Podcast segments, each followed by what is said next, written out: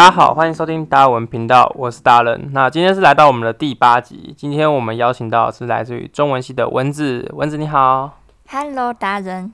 嗨，那我们今天要聊聊的是，我们今天进入文学院了，我们想要来多多了解一下，就是文学院都在平常在做什么。对，我们知道中文系常被人家说成，就是好像说，哎、欸，这个字怎么念啊？这样子，好像讲的你们是字典系，其实中文系实际上应该不是在学怎么拼音这些，是吧？对啊，就是每次被问到这些的时候，就觉得很无言。就是我们平常上课也不是在那边翻字典啊。就是，假如就是主要来说，我们是分成古典跟现代嘛。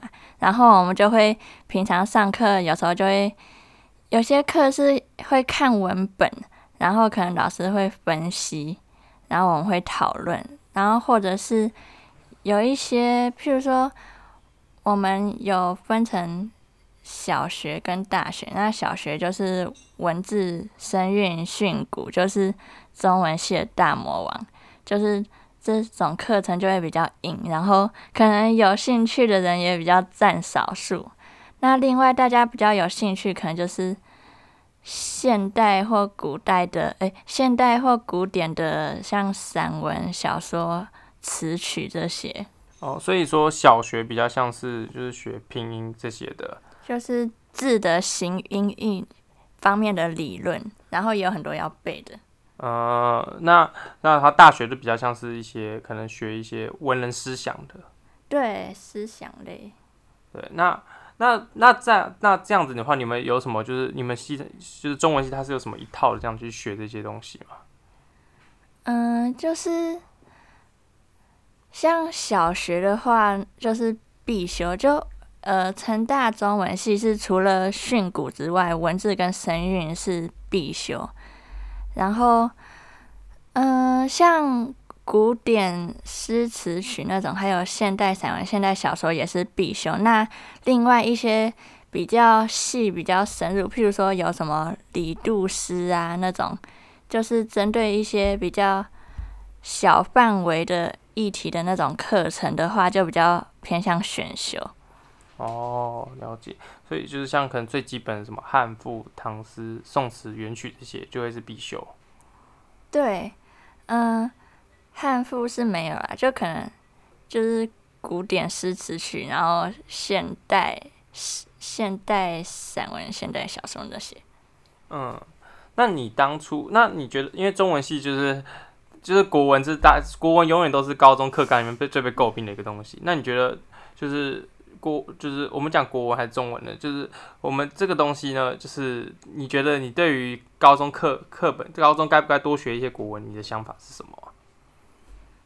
我是觉得，就我们当初国高中学的国文来说，对于一般人应该，我觉得算刚刚好。诶，就假如你真的要再深入一点，就修中文系的课。但我觉得国高中教了之后，真的是。我觉得蛮基础的东西，呃，就是我我觉得也蛮基础的，就是一些古文三十吧。我哎，这边跟大家讲一下，我高中课国文很不错的哦。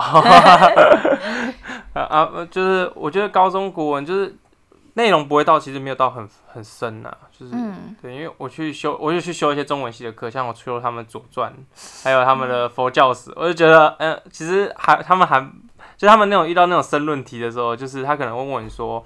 今天就是可能像大家有去听过《烛之武退秦师》这一篇嘛？那《烛之武退秦师》这一篇里面，你假设他说今天立场是你是郑国立场，你要怎么去思考这些问题？还有包括如果你今天是齐国的角度，跟你是秦国的角度，你要怎么去面对现在的外交困境？就是他都是会有这种开放性的问答给我去想。然后这个时候换作是我就觉得这个就真的比较难了，因为高中高中的课文的话，都主要都是。假如他题目都出都是一些选择题嘛，就是说，可能今天烛之武退秦师提到这一段，那他的想法是是什么意思？或者说，那可能他跟下列哪一个人的的的提出的见解是一样的之类的。那我觉得这比较简单一点呢、啊。你当初怎么会选择来念它呢？哦，其实当初我是因为就所有科目当中，我就对国文最有兴趣，然后就是。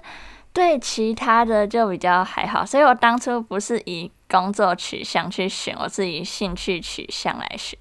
呃，所以你，所以你当初是因为你自己喜欢就是中国文，就是文学这种东西，所以你选择了念中文系。是。那因为我觉得用兴趣学习还蛮重要的。如果你没有兴趣的话，其实这个就是你未来的大学生你是很痛苦的。嗯。对，我们前前面有提到很多个系，他们也都是说，他们为什么继续留在这个系，都是因为他们觉得他们自己对这个领域有兴趣，然后他们觉得他们能去接受未来他们的就是面对的挑战。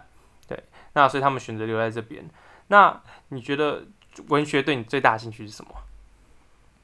嗯，文学的话哦，就是我觉得它带给我最重要就是，就是因为可能读文学的人就会比较敏感，就是对生活中很多事情都会有很多细节，有很多想法，然后。看很多东西都是很有温度的。那学文学、学中文，就是可以让自己更有能力把这些想表达的东西准确的表达出来吧。哦，所以所以，因为我自己觉得文学对我来说是一个可以就是平静我心情的东西。我自己也蛮喜欢看书的。嗯。那我觉得说，我喜欢去看一些。呃，有有时候就心情不好，我喜欢看那种鸡汤书。嗯，对，就是那种，很多。对，现在超多什么什么鸡一堆鸡汤书都会跑出来，然后不然就是我喜欢看一些就是嗯就是散文啦。我觉得散，因为散文就是你不你不会说要一个连续的看下去，它只要到一定的，就是你看完一篇就可以先休息一阵子。对、嗯、对，因为我常常看书看不完，就看看到一半就就看就这样子了。对，那那你觉得就是？中文系适合哪些同学来念呢？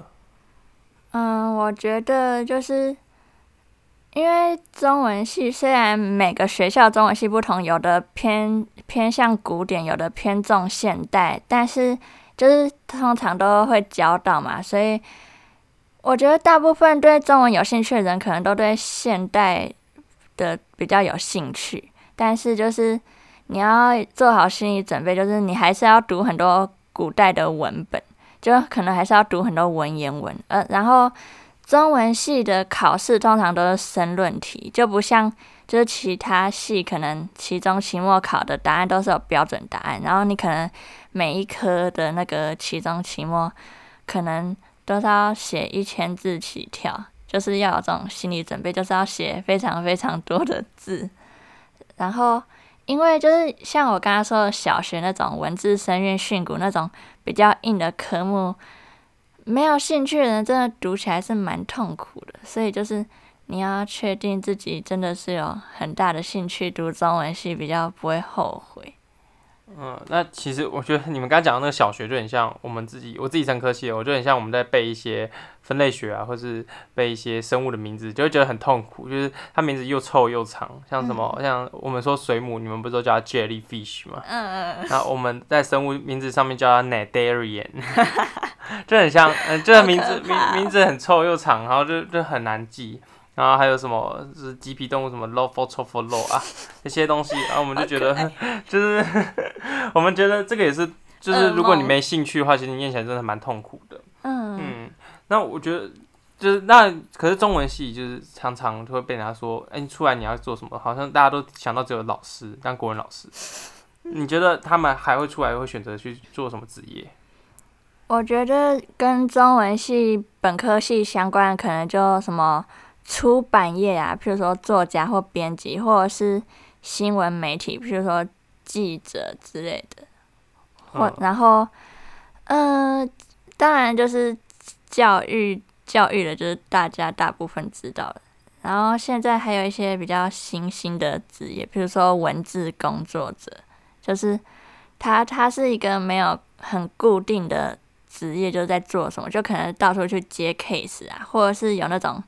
润稿师之类的，帮人家修可能论文的，就帮人家修论文或什么文章的。你说高雄市市长参选的那个吗？就是我有一个学姐，就是她是台文系，然后她就是之前有去接那个帮一些研究生做润稿的工作，就其实那个都是赚，照字数算，其实这样下来还蛮赚的。哦，真的哦。但是因为他是做兼职啊，我不知道那个就是当成主要的职业会发生什么事，就是因为它也是一种比较新兴的职业。嗯，对，因为我觉得，就是我觉得讲到职业这个东西啊，就是刚刚有提到蛮多，就是这是跟中文本科系有关的嘛。嗯。但我觉得职业选择上面，其实很多有时候是因为你大学的，就是你对于你本科系啊，对于你大学生活的一种就是选态度的选择。那你有些人可能会去学习很多。可能在进行像文文文学批评之类的，那他可能未来就会去写社论，那或是说去做一些其他的职业，对啊，那你们还有什么一些除了中文本科系之外的职业吗？嗯，哦对了，还有可能很多中文系也会考虑公职吧，因为公职的考试就很多都是要写申论题或公文。然后，因为中文系平常就是写申论题，就像在吃饭喝水一样。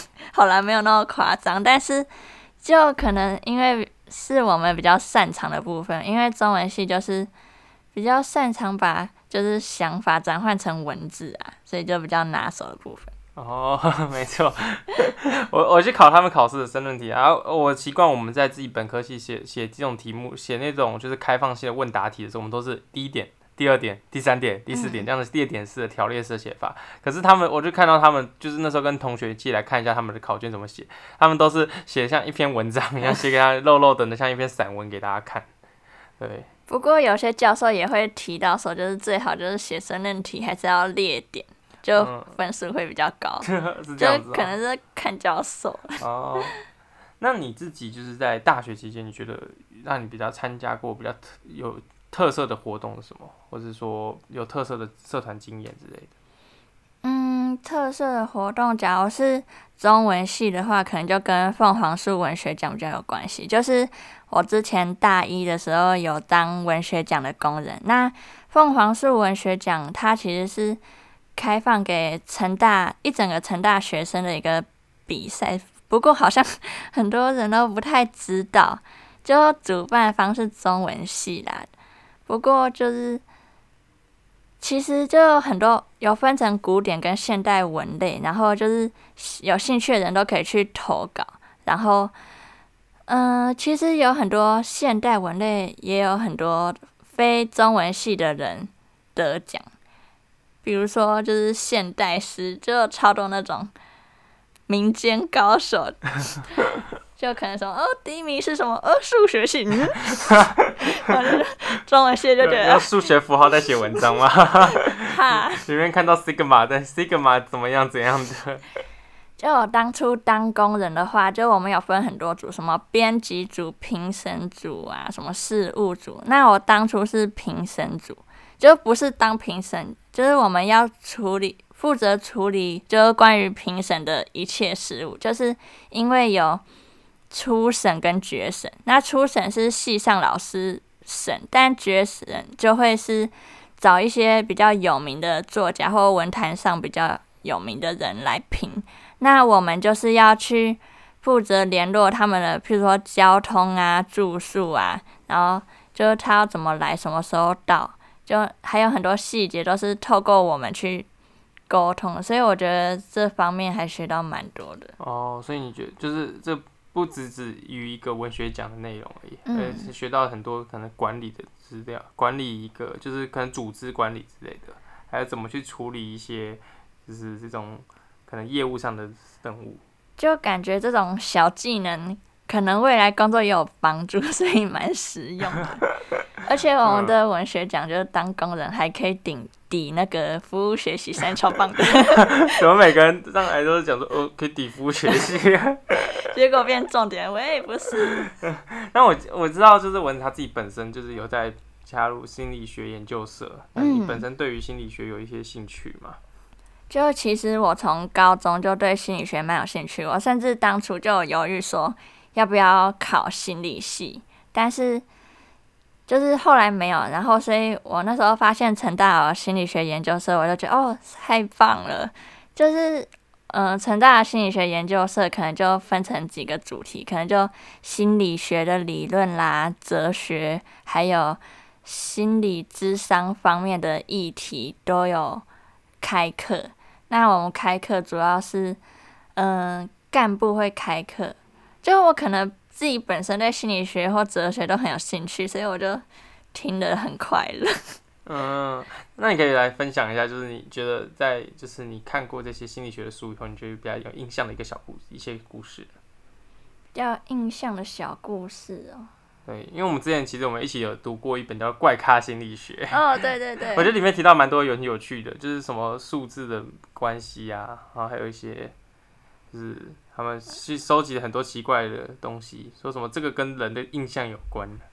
哦，好，就是其实这个。我后来就是还有帮忙开一堂社课，就是可能就当初就是有分享一些里面我觉得比较有趣的部分。那其中有一个议题，可能大家比较有兴趣，就是关于搭讪的，就是作者他就是想要探讨说，就是哪些搭讪语或者是搭讪的主题，就可能会比较造成。就是成功的结果，就是搭讪成功。嗯、然后他们就做了一个实验，就是一个大规模的约会配对，就是他请了五十个女生跟五十个男生一起来，然后分别坐在五张长桌，然后有四个很热门的主题，譬如说嗜好啊、旅游、电影什么的。然后有一个桌子是对照组，就是可以自由聊。然后可能他们就限时三分钟，然后聊聊聊，然后聊完之后就会请他就是写下，哎，你对这个人印象怎么样？还想跟他见面吗？之类。然后就持续十次，然后最后去看那个结果，然后他们就发现，就是成功率最低的是电影组，就是这个原因好像是因为他们在活动前就先做过问卷，就是他们喜欢的电影类型，然后发现。男生跟女生喜欢的类别真的是差太多，就女生可能会比较喜欢什么歌舞类型，然后男生可能喜欢动作片，然后所以就作者每次在经过那个 讨论电影的那一种，他们就会吵起来，但是就是讲的是吵起来哦，就是一直在辩论说呃怎么比较好看什么的，然后完全没有帮助，就是对于吸引力这部分，然后。就成功率最高是旅游那一组，就可能因为他们的话题都是跟自己的一些美好的想象或者是想去的地方有关，所以就整个氛围都很好，所以会增进那个就彼此的吸引力。呃，可能旅游也跟放松比较有关嘛，所以会比较多美好的记忆，所以想起来会对这个人比较套上美好的感觉。而且他们就发现，就是里面最受欢迎的男生跟女生，就是他们的就是。因为其实就是男生跟女生在看到对方都会在很短时间内下决定，就是对这个人的印象，甚至女生还比男生更快，所以就是开头的开场白就超重要。然后他们发现最受欢迎的那两个人，他们都是开开场白都很有趣，像男生就会问说：“诶，那个某个明星什么模仿秀，就是你会想模仿谁？”然后女生就问说：“诶，假如……”你是一个披萨，你觉得你是什么口味？就这种很很酷的问题，然后就可能就是你的搭讪语要让对方彼此都觉得很有趣，然后感觉良好，你们就会更有吸引力。啊，可是这样子不会因为是人设的问题吗？这个实验不会因为人设吗？就是那个男生可能或者那个女生怎么样比较对对那个比较有吸引力，跟他或他口条的问题。就是因为他们也有分析，就是成功的几率是，就是他们就是做的那个访问说，你们还想不想再跟彼此见面？假如双方都想要跟彼此见面的话，就可能会寄给对方他的电话号码。然后我刚刚说的那个人气最高的，就是他们的十次约会，就那十个人都还想再跟他们约会。哦，是，就是以这个来计算，然后。他们也有分析说，就最不受欢迎的，就的搭讪语可能就是，哎、欸，你常来这里吗？或什么，哎、欸，我有电机博士学位哦。哦，你说卖弄学位的。对啊，就是这种老梗，讲这种话的人可能就 没那么受欢迎。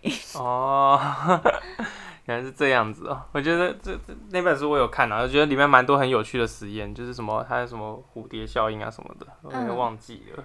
对啊，这本书大家有兴趣可以去。可以去图书馆借，但那本书在图书馆都有。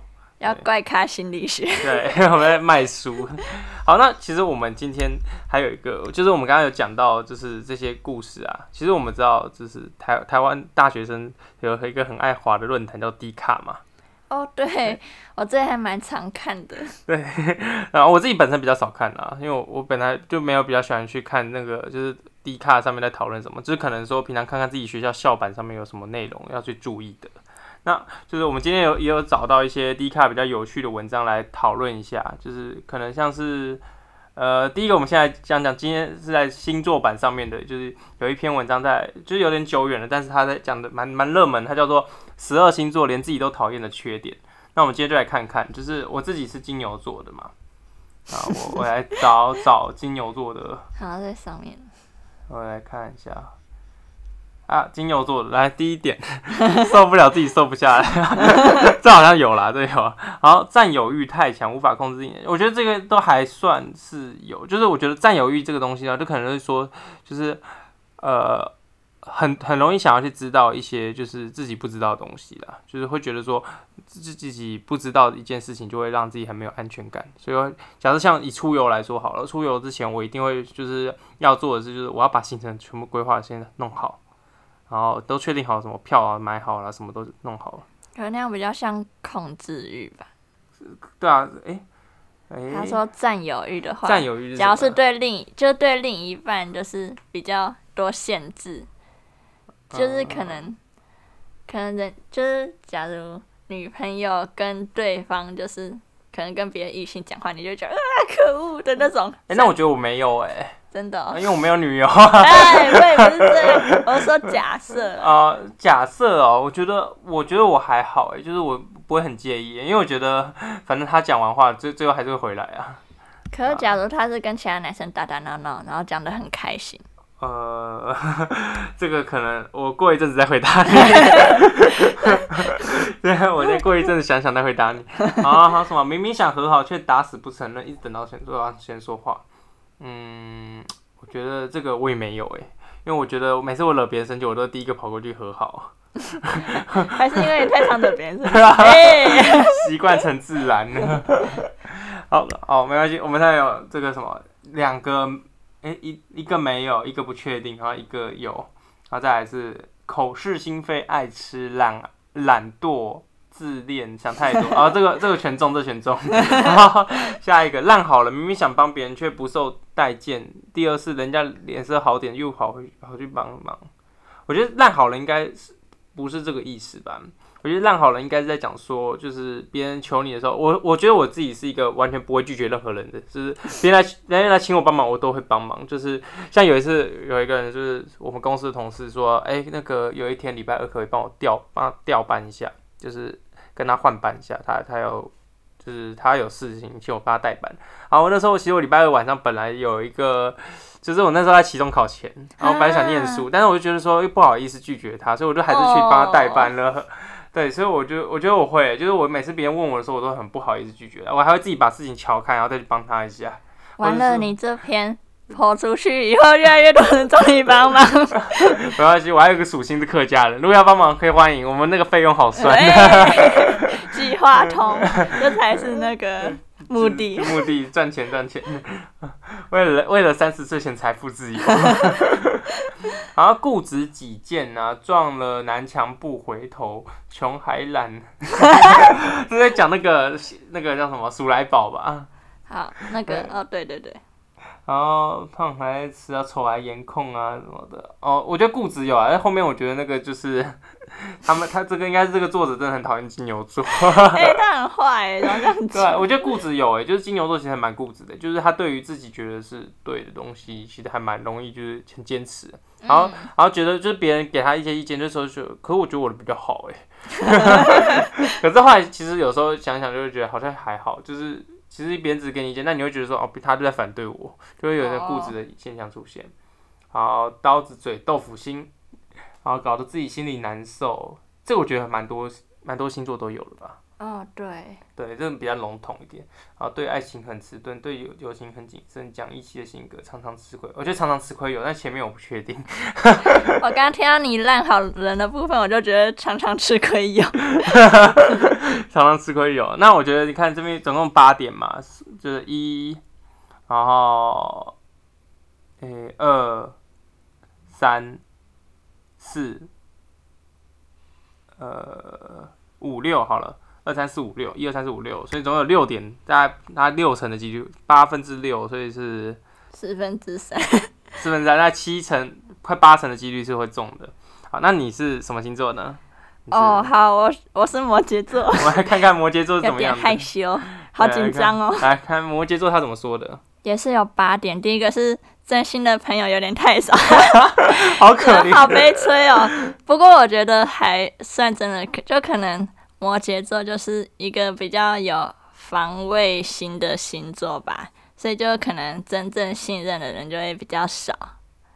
然后第二个不喜欢解释是真的，哦，就是其实过去的我是这样啊，就是就可能很多事情觉得解释也没用啊，或懒得解释，就觉得说啊，反正就人家就不会了解自己。但是后来就发现说，就还是要解释沟通，就是对任何一段关系，就不管是什么亲情、友情、爱情都比较好。所以这个我自己个人是后来有改进。然后第三个太计较了，自己都想把自己忙死。呃，是什么意思？我觉得这句有点没有逻辑，但是计较的话。可能有时候嘴上不说，但心里有点计较，我 不小心讲出来了。然后第四点，没有安全感，什么事都想做好了，太谨慎，有时候不洒脱。哦，我觉得这个蛮准的，就是就因为就有时候都会做一些不好的打算，所以就是心里还蛮谨慎，就可能。很多事情都会想帮自己找后路，或先想好结果再去做。然后第五点，什么都不说不解释，牛脾气，沉默，喜欢逃避。这是那个吧金牛座，他会打错边的吧？所以我觉得这一点感觉跟金牛座蛮像的，毕竟都是土象星座，都可能都很固执。呃。然后第六点，内心戏超级多，多到爆炸，但谁也不说。哦，这个还不错，准。就可能就会真的想超级超级多，但是就可能知道自己想太多，但是又控制不住自己一直一直想。所以你真的每天就是内心的小剧场一直在上演了，就是无限小剧场。我我也觉得我也蛮多小剧场每天在上演，比无限列车还无限。还偷帮鬼灭打广告。就是就是可能。因为就平常忙的时候还好，但只要一闲下来，就会一直想，一直想，然后就会自己想到疯掉，但是又不想跟别人说。嗯。然后第七点，嗯、傲娇死不承认，感情上受再多伤也要 傲娇的。是啊。傲傲娇的。破音了。哎呦。傲。傲娇的部分，好啦，可能有。好，下一点。呃，这是傲娇的表现。这是傲娇，这就是傲娇。摩羯座对爱人的教育跟批评永远那么认真，拥有摩羯座就等于拥有一辈子的老师。哦，可能就可能会想要为了对方好吧，就可能对方说一些事情，自己就会很理性的去帮对方分析。不过 我也不知道对方是不是真的想。所以你们都趁对方做错事情，就会开始帮他做 SWOT 分析。就我可能会跟他说怎样做可能会比较好，嗯，然后但是也会跟对方沟通啦，毕竟就是因为我讲出来的话搞不好会很主观，嗯，就是我也不是那种很固执己见的人。对，你是你固执己见在金牛的，这边偷嘴自己。对，然后我们来看看卡友都说什么好了，来看看卡友这边热门的卡友说，诶、欸，啊。希望被人了解，又怕被看穿，整个刺中我。啊，他们都大部分都觉得这个还蛮准的啦。什么处女座的强迫症，强迫到死那一种。我们找一下有没有金牛座留言。有人说金牛座全中，超级准。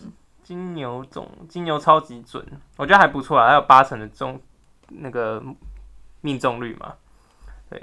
哦，这边蛮多，大家都觉得还蛮准。大家有兴趣可以来这看看这篇文章。这篇文章叫做《十二星座都自己连自己都讨厌的缺点》。好，接下来我们看到的是女孩版上面有一篇文章，是近期的热门文章，它叫做《女孩们可以接受男友追踪这种账号吗？》那这上面是一个丽娜，那丽娜呢？有可能是一个身材好的网红吧？对，就是会露屁股跟露胸部的，大家有兴趣自己去看，不然会被黄标。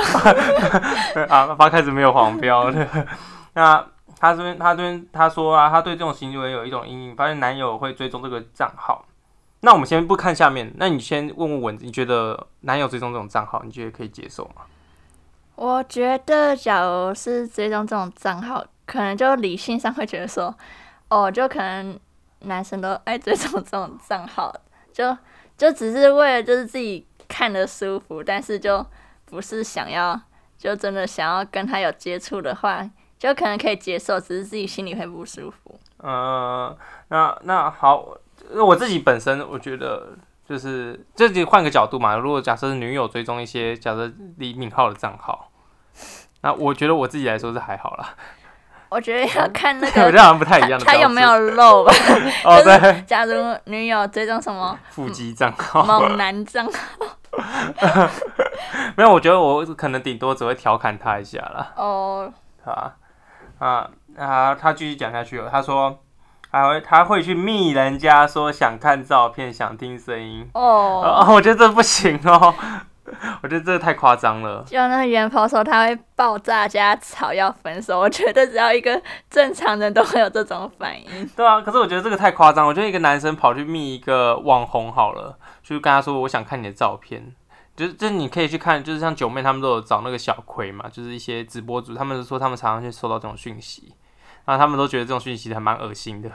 我觉得，假如男友就是传讯息，就就算不是网红或大奶妹，只要是任何一个女生都很母汤。对啊，可是我觉得要，可是我觉得还是要看讯息是什么诶、欸，假设如果是今天他是一个艺人，那我可能去刚好校园演唱会有他，那我们在拍拍艺人的时候刚好拍到。可能就会传一个东西，传照片给他说，这今天他有参加这样子。那我觉得这个还好吧。嗯，也是，而且我觉得有些，嗯，就是大家会接受自己的另一半追踪这种账号的其中一个原因，就是因为你们在现实生活中根本就不会有接触交流，但是这个他就是传讯息这个行为，就是想要跟他认识，这就。整个就是大禁忌。对，我觉得这个这、我我我也不能接受。就像假设你是换，如果男生你自己换一个角度想嘛，今天女生如果追踪一个猛男的啊，或者是 就是每天拍腹肌的男生，啊，你他拍传照片说，我想要看你的照片，想听你的声音，那你自己男生自己想想看，你能接受吗？你不能接受，你为什么要叫女生去接受呢？对吧？如果自己想想看，那我们来看卡友怎么会说呢？卡友说，呃，我会分手。他说追踪妹子不算错啦，那我觉得那他说只是用来当做发泄用的工具嘛，那但错就错在他有女友没有顾及你的感受，因为他已经有跟你沟通过了嘛，你还明知故犯。对，那你觉得？我觉得这个还蛮蛮多女生都是这样想的吧？就是他说，哎、有个女生说，我自己也会追踪这种女生，因为我觉得很漂亮很性感啊。哦，说到这个，其实我自己也会追踪一些漂亮妹子，就是只要是对我的菜。哦，我自己我自己不会，我不会追踪漂亮妹子。我觉得，哎，那你不会追踪漂亮妹子？我追踪的，我追踪的，你追踪性感妹子？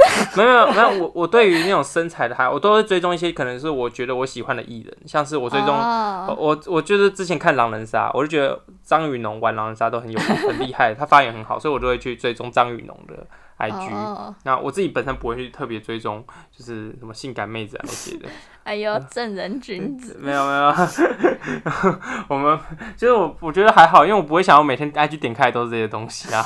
我觉得 IG 是我一个跟朋友交流的一个净土啦。不过刚刚说到就是那个女生也会追踪，我觉得就是好像大部分的男生。就只喜欢看正妹，我是说就异性恋来说，但是女生好像很多都是喜欢看正妹，喜欢看帅哥。哎、欸，我男生我也会看呢、欸。哎、欸，我我也会看男生，我觉得那个腹肌很帅，我也会看一下。真的假的？是不是？所以我可以发掘出就是我今天要出柜，今天就是我出柜的第一天，没有了。原来，原来我才发现，原来不是我，原来不是我没有找到我喜欢女生，而是我不喜欢女生，还 只是还没遇到喜欢的男生，发觉到真实的自己。今天，今天 D 卡让我 让我见到我自己的真实的一面。谢谢 D 卡。我们今天到底发生了什么事情啊？呃，这个这个话题怎么让整个女孩版个大爆发？哎，哎，滑了半天还没滑到底，现在六六十几人了。我觉得可能是因为大家看到都很气，而且看到 很有那种感觉，控制不了自己的手去留言。对啊，我男友一打开脸书，IG 全部都是这种账号。这个，这个，这个就我就不好说了。好，那我们今天看到两篇就是还蛮有趣的 D 卡文章。那这就是 D 卡上面其实充满的许多内容给大家看。就是今天这我们这两篇故事都来自，分别是来自于那个 D 卡上的星座版，还有 D 卡上面的女孩版。那就是然后讨论很多东西啊，D 卡上面可以讨论很多啊，像是感情生活、职场话题、各种兴趣，都是可以在上面跟大家讨论。那很很多人都会上去留言给你，分享一些经验，你可以上去求助啊之类的。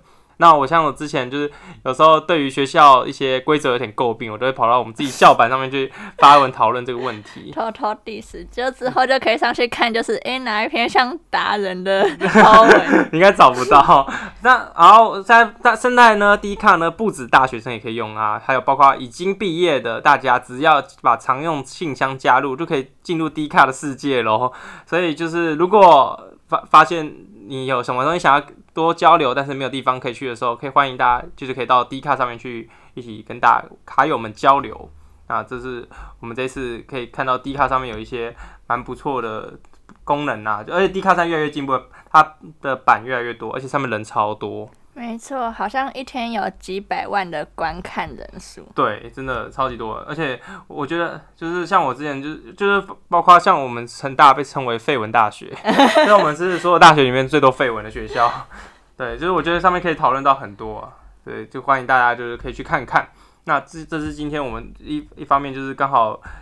那个蚊子自己有在看一些 D 卡，我们就来一起分享一些 D 卡的东西呀、啊。那这就是今天我们分享低卡的部分。我们这一部片会在礼拜五上的 Podcast 平台上架，包括 Apple Podcast、Google Podcast、Spotify、KKBox Podcast 都会同步上架。然后 YouTube 呢，在六点半也会同步直播、同步播出。